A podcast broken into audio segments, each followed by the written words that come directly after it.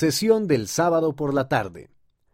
¿Cómo acceder al poder de Dios a través de los convenios? Por el elder Dale G. Renland, del Quórum de los Doce Apóstoles.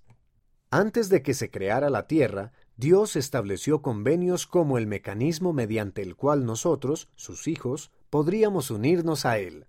Solo hacemos el convenio cuando tenemos la intención de comprometernos a cumplirlo de un modo considerablemente excepcional. Llegamos a ser hijos de Dios por convenio y herederos de su reino, en especial cuando nos identificamos completamente con el convenio.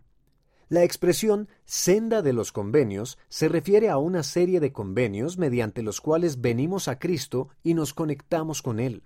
A través de ese vínculo por convenio tenemos acceso a su poder eterno.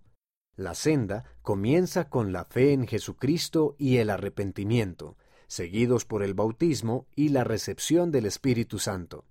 La senda de los convenios conduce a las ordenanzas del templo, tal como la investidura del templo.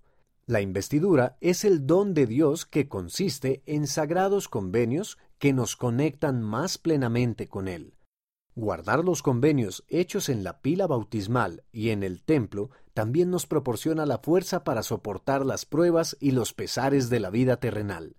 Conforme anden por la senda de los convenios, del bautismo al templo y a lo largo de la vida, les prometo que tendrán el poder de ir contra la mundana corriente natural, el poder de aprender, el poder de arrepentirse y ser santificados, y el poder de hallar esperanza, consuelo e incluso gozo al afrontar los desafíos de la vida.